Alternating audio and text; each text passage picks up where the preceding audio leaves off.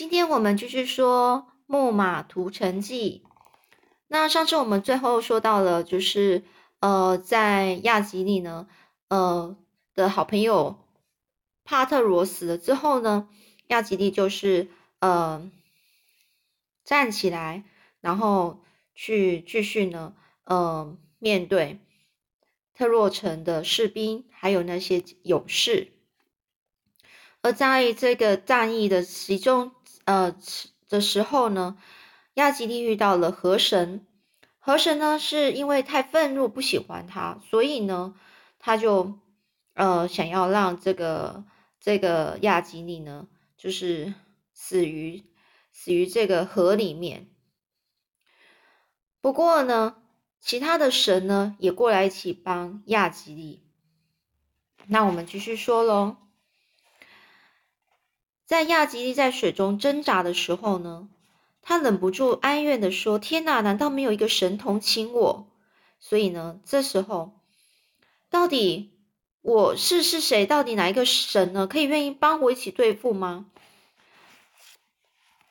虽然呢，这个海神啊，普西顿还有女战神雅典娜，她化化身为两个凡人出现在他身旁，及时拉他一把。但是呢，这个河神还是非常生气，立刻激起更高的浪，然后追赶亚吉利，甚至还大声呼叫他的兄弟、其他的河神来帮忙。所以两个河汇流之后呢，水更加的汹涌，亚吉利不可才一会儿呢，又深陷在这个波涛里面，痛苦的挣扎，眼看眼看就快要被淹死了。看到这个时候呢，天后赫拉马上对火神说：“儿子啊，现在只有你能够对付那两个暴怒的河神了，你快点去去救亚亚吉利吧。”这个火神呢，马上就听从赫拉的指示，瞬间就变成了一个非常炽热的火焰，飞扬在战场上。他一开始呢，先烧毁了所有的死尸。不久呢，大地。变干，洪流平缓下来，河岸边的树木还有草丛开始燃烧起来。又过了一会儿，河流竟又变成了火流。这个时候，河神呢不得不屈服，可怜兮兮的向赫拉求饶。赫拉这才吩咐火神停止了燃烧。这个后来呢，当一切又变得平静，河神和他的兄弟呢，不再泛滥肆虐的时候，只一般河的水呢，退到了其他河里面的河床的时候呢，就在刚才火神大战河神的时候，其他神之间的战斗也很激烈。由于他们互相攻击，造成大地变色，空气中不断发出就好像战斗般的声音。对于这一切的混乱，宙斯完全是置身事外。他关心的另外一件事情，宙斯把金天平挂起来，一边放上赫克托的死亡砝码。砝码就是很像是天平旁边称称重的那个东西，砝码就是那个称重的那个重量的东西。所以，当他挂起一个天平，是金色做的天平，挂起来之后，马上放了赫克托的重量，死亡的重量。另一边则放了亚吉利的死亡砝码，就是两边，一个是赫克多，一个是亚吉利的。宙斯知道知道呢，这两个大英雄即将会展开最后的对决。剩下来的结果，赫克托的死亡砝码往下沉，这表示赫克托呢会先死。在普里亚摩斯国王，普里亚摩斯国王就是特洛伊城的老国王。他呢是坐在高耸的特洛伊城上面，俯视着可怕的亚吉利疯狂无情的追杀他的子民，真是心如刀刀割啊！终于呢，国王实在是不忍心再看了，在叹叹着气走下这个雕城的时候，吩咐城门的守卫赶快大开城门吧，让大军退回来。但是千万要小心，等我们的人回来了，就立刻把两道城都锁好，别让亚吉利率领的西亚人攻进来。记住，动作要快。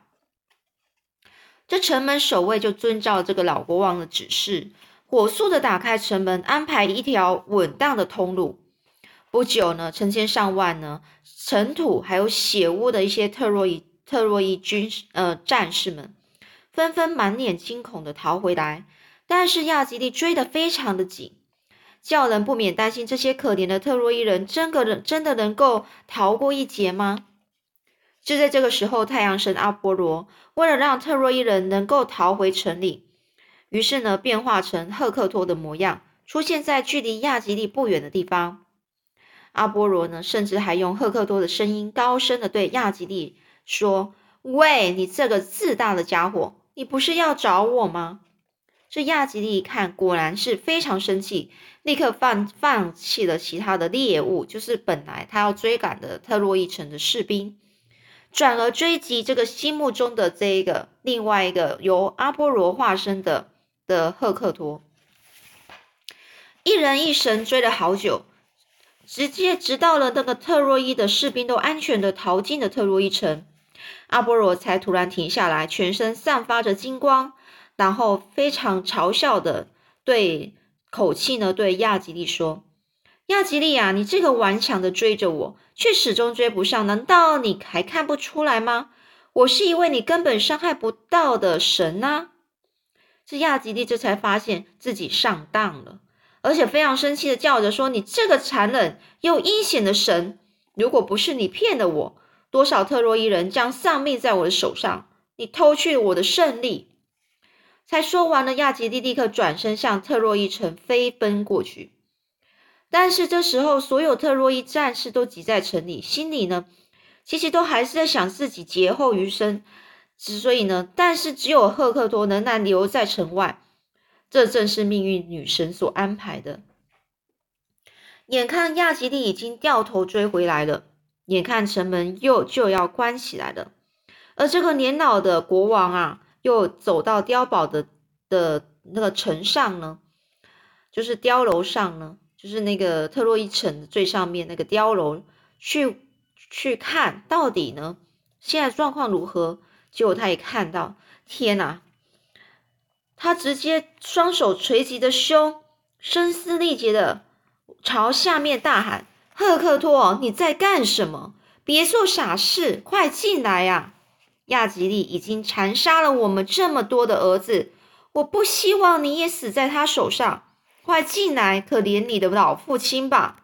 我一定是做了什么天大的错事，宙斯才会这样惩罚我，让我活着这样去看着这悲惨的局面。”而海卡贝皇后呢，站在这个老国王身边，也看着非常歇斯底里大哭着：“赫克托，我的爱儿啊，求求你快点进来吧，别去跟那个疯子正面冲突啊！”但是父母亲的眼泪和哀求都不能够改变赫克托的心意。他平静的站在那里，等着亚吉利，充满愧疚的想：“我怎么还有脸逃回去呢？我身为统帅。”却眼睁睁的看着自己的弟兄溃败。再说，之前有将领劝我要下令撤退，我不听，结果因为我一个人的的鲁莽，造成这么多战士的死亡，我怎么能够逃回去呢？逃回去之后，我要怎么面对那兄弟那些死难弟兄的家人呢？